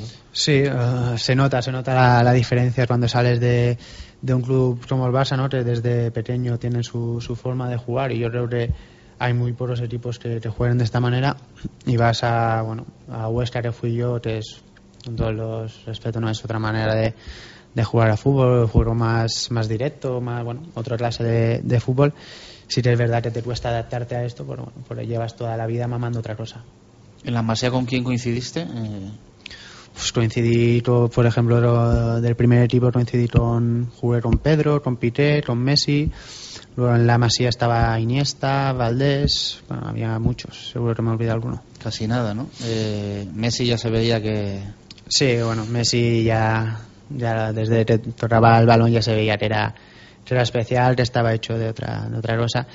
Y sí te, te se veía que, que iba a llegar arriba. Pero bueno, tampoco imaginaba que iba a ser lo que es. ¿Mantienes algo de contacto con...? Con Messi no, con el único que sí que mantengo algo de contacto es con Pedro. Que le han ido bien las cosas también, ¿no? Sí, Pedro, que, que a lo mejor era de los, de los que no tanto destacaba ¿no? en, en la cantera. Luego, cuando, cuando coincidió con, con Guardiola en el, en el filial, pues se ve que le sacó mucho rendimiento y la verdad es que bueno, basta verlo ¿no? hasta dónde ha llegado, lo que ha ganado y bueno, muy contento por, por todo lo que le está pasando. O sea, un poco a nivel de corazoncito, eh, aunque ahora te debas al Real Valladolid, ¿tiras para el Barça o, o para el Mallorca? No sé. No, sí, yo tiro para, para el Barça, es donde he estado nueve años, donde me he riado prácticamente y donde les, siempre les estaré agradecido. Luego en Huesca también la verdad es que eh, has estado bien, ¿no? No sé si es donde, bueno, das realmente ese paso al, fútbol profesional y, y luego llega allí tu hermano, ¿no? También, realmente entiendo que Huesca para vosotros es, es importante, ¿no? Sí, muy importante. He estado cinco temporadas allí donde he vivido cosas muy bonitas, sobre todo el ascenso ¿no? de, de segunda B a, a segunda, que fue un momento pues muy bonito, inolvidable. Y luego el poder compartir vestuario con mi hermano en, en el Huesca también ha sido, ha sido muy especial. Eh, desde, desde siempre no hablábamos de a ver si alguna vez jugamos en contra tal pero nunca nos, nos habíamos imaginado jugar juntos y la verdad es que fue un año donde donde aprendí mucho de él y donde fue una experiencia muy bonita Es también el contraste, ¿no? Eh, tú mm, creciendo como futbolista y él ya en el, en el ocaso de, de su carrera. Sí él con 36 allí bueno yo con 25 y bueno eh, pero yo creo que está mejor él que yo ¿eh? está joder, está como una moto pero bueno sí que él ya le, le queda menos y bueno la verdad estoy muy contento de, de poder compartir vestuario con él Él está ahora en el Atlético Baleares, ¿no? sí en Antiguo Baleares ¿Y cómo está ahora el, el equipo? Porque sí que el año pasado estuvo para, para ascender, ¿no? Bueno, este año están ahí en mitad de tabla y la verdad es que lo tienen bastante complicado para meterse arriba. y eh, mi hermano sí que bueno ha tenido problemas en el, en el rotuliano y lleva unos meses fuera. Él estuvo muchísimos años en Gijón, eh, se fue de Gijón además bueno como, como una institución. Eh, ¿A ti te gustaría también tener estabilidad en, en un club tantos años? Eh, no sé si aquí puede ser el sitio ideal. ¿Te gustaría eh, tener una carrera como la de tu hermano o, eres jugador, no sé si de, de ir de club en club? Yo creo que es si, si en un sitio te estás tantos años es, es por algo, ¿no? Yo creo que sería lo suyo, que poder estar aquí muchos muchos años. Esto es, es bueno, te están contentos contigo, que te estás haciendo las cosas bien y ojalá se pueda dar. ¿Cuándo llega la llamada del Real Valladolid? Eh, es un poco a raíz de, de Marcos, ¿no? Entiendo que, Sí. que también coincidiste con, con él. Sí, bueno, durante la temporada me, ya me comentó algo, ¿no? De que podía existir la posibilidad de, que me llevara para aquí y bueno, ya en, en verano se terminó de, de. ¿Te lo esperabas, Luis? Porque eh, normalmente a lo mejor la, la progresión, entiendo, lo, normal, ¿no? Es de, de ascender de segunda B a segunda, jugar como futbolista en un segunda de perfil a lo mejor un poco bajo, ir a un segunda de perfil alto, ir a primera, ¿no? Tú el- la etapa del segundo de, de segunda de perfil alto te la has saltado por completo. No sé si te lo esperabas, ¿no? No, no, la verdad, sí, la verdad, no, no me lo esperaba. Eh, yo creo que, que si no llego a conocer probablemente a Marcos, ¿no? Que, que se- el que ha confiado en mí, pues hubiera sido imposible. Eh, pero bueno, siempre es bueno que alguien confíe en ti, que te dé, que te dé la confianza para dar este, este paso. Y así ha sido, ¿no? La verdad es que estoy muy, muy agradecido al, al Valladolid por, por esta oportunidad, por, por tener la ocasión de jugar en primera división, que es algo que, bueno, que todo jugador quiere y que desde pequeño lo resueñas. Sin haber oscenses en la plantilla, sí que se ha generado un poco esa, esa colonia de Huesca, ¿no? Con Víctor, con Omar. Yo Sí. creo que bueno, ha sido, como tú decías, a raíz un poco de, Sí, Dani, de, de, Dani también estuvo allí. de lo de Marcos. Dani también estuvo allí, sí. eh, bueno, yo creo que. Claro, lo tendremos, ¿no? Si nos han traído aquí, algo, algo habrán visto en nosotros.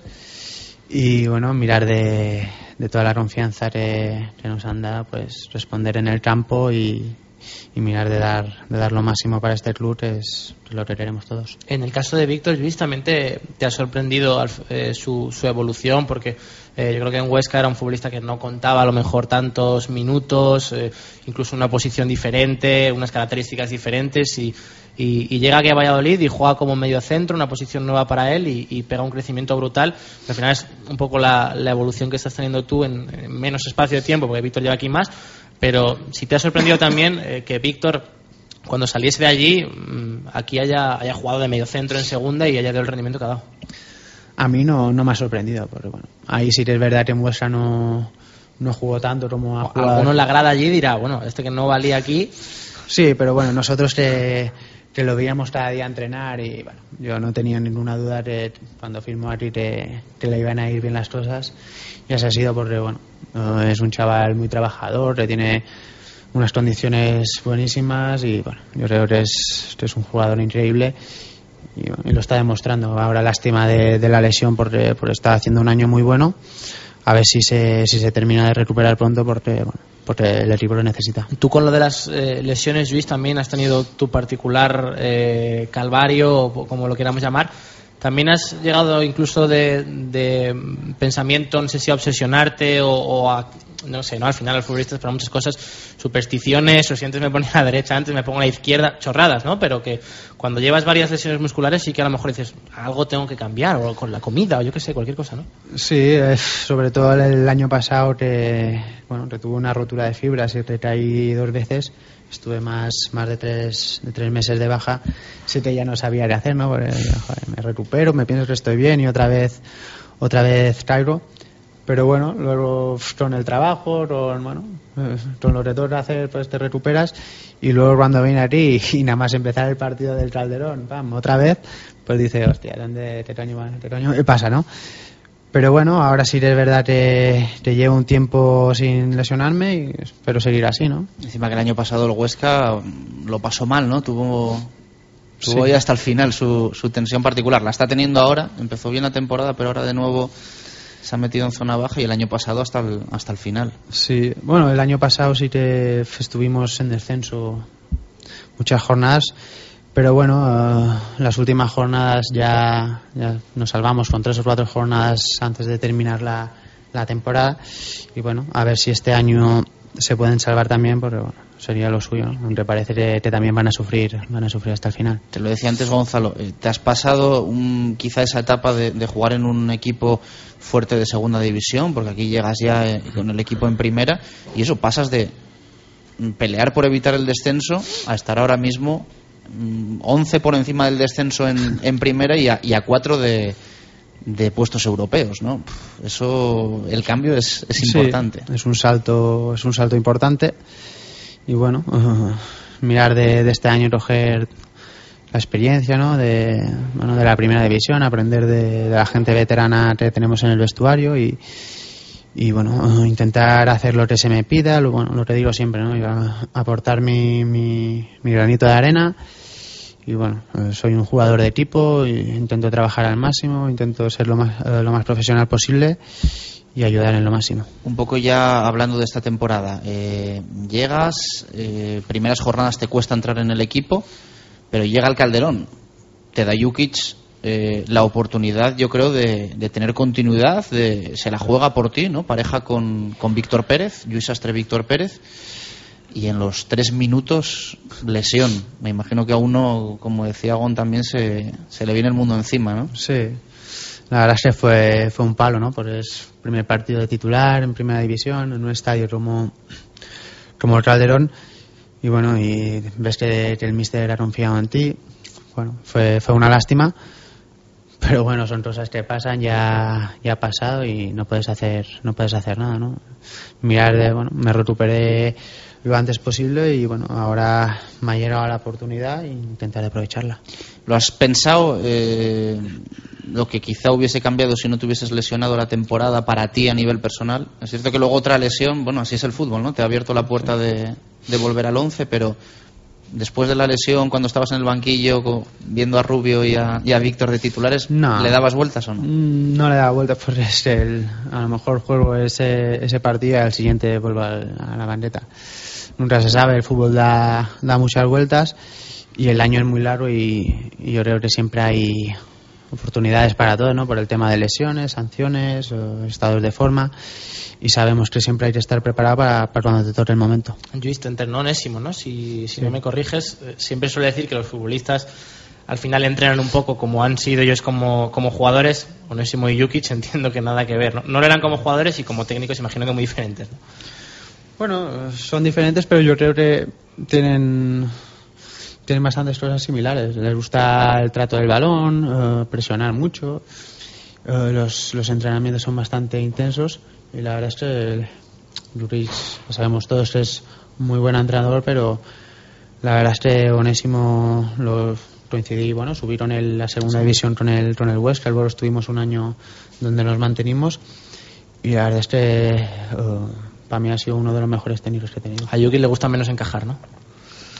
Sí, bueno, yo creo que a todos los entrenadores les, les gusta les gusta por encajar roles, ¿no?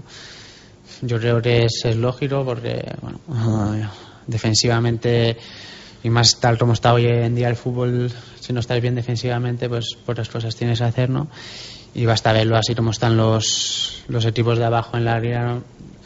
Eh, ya muchos los encajado, es que sí, yo creo que lo principal es, es no encajar.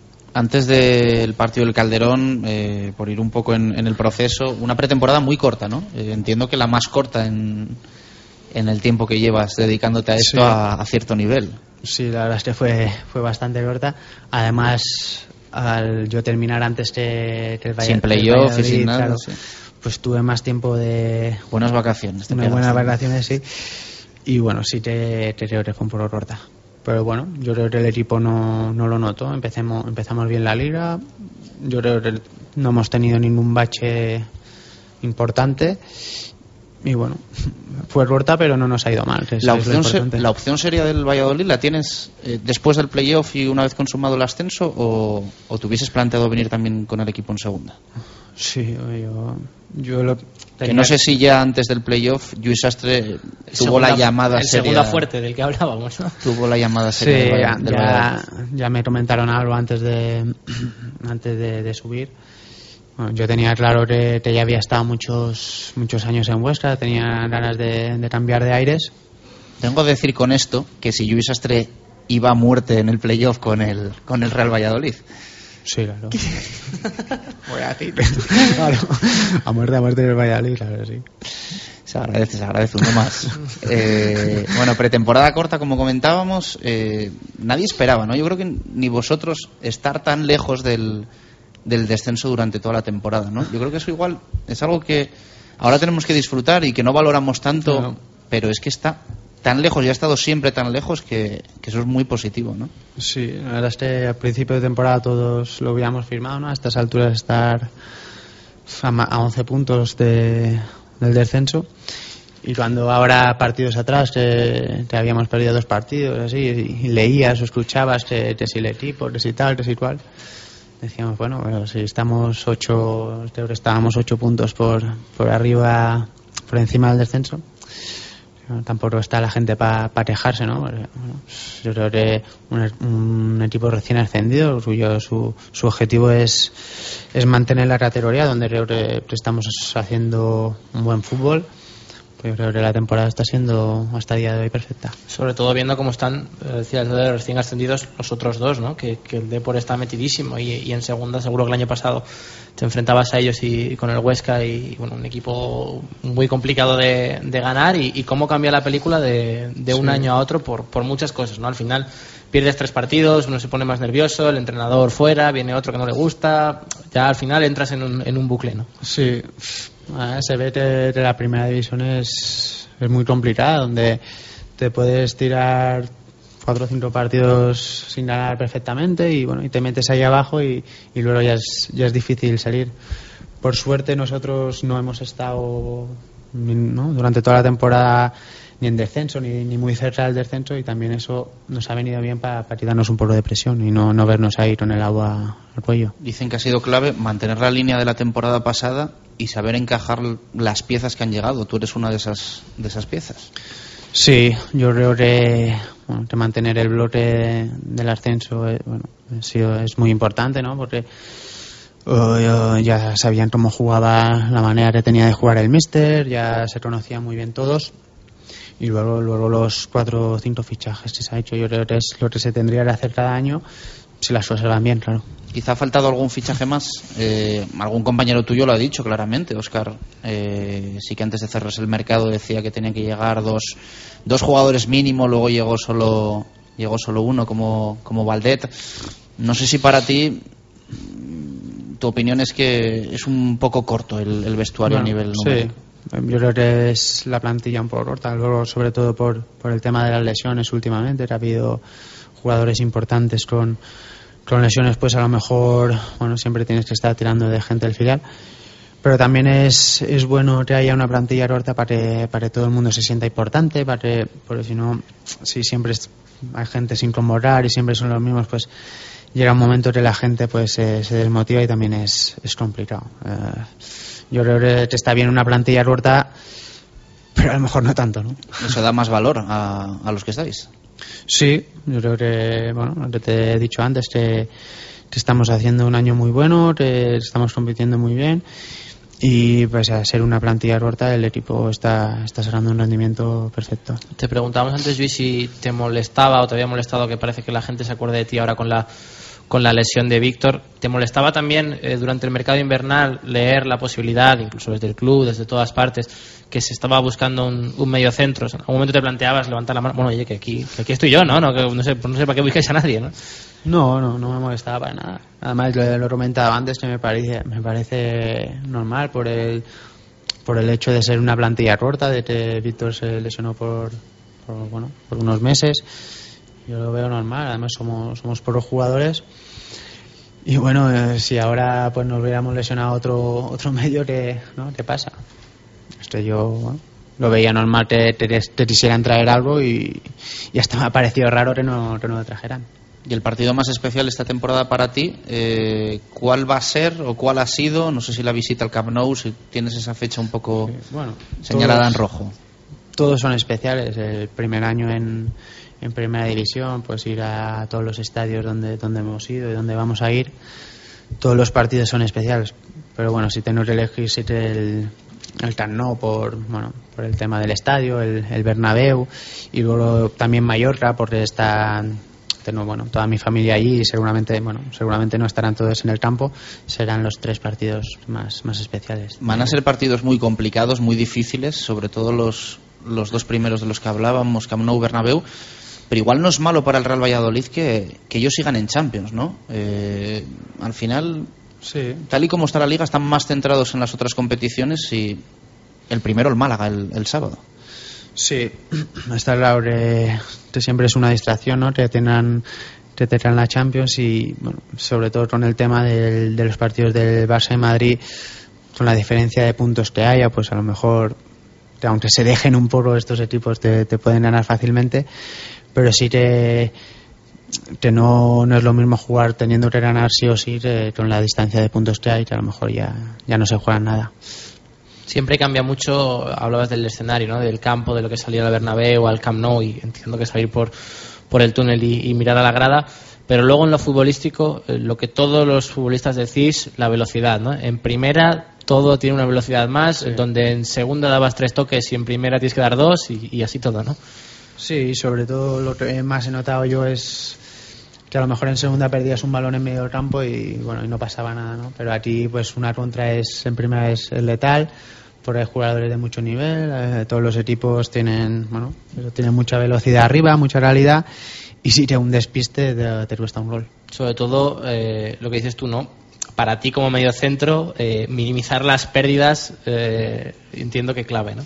Sí, sí. Además es De toda la vida entiendo, ¿eh? que te lo habrán dicho desde pequeñito en el Barça, en todas partes, el balón no lo puedes perder porque si lo pierdes todo y correr para atrás, ¿no? Claro, pero sí que es verdad que en primera pues se nota más porque a lo mejor en segunda pierdes un balón y, y luego no pasa nada, ¿no? El equipo pues no termina creando peligro y aquí pierdes un balón y, y, eh, casi siempre es una erosión clara de gol del, del equipo contrario. Y ahora cuando miréis la clasificación, ¿qué, qué pensáis? Eh, no sé si miras Celta, si miras eso, Getafe, que es el, el octavo. Yo miro, miras un poco de todo. yo miro más, yo miro al Celta.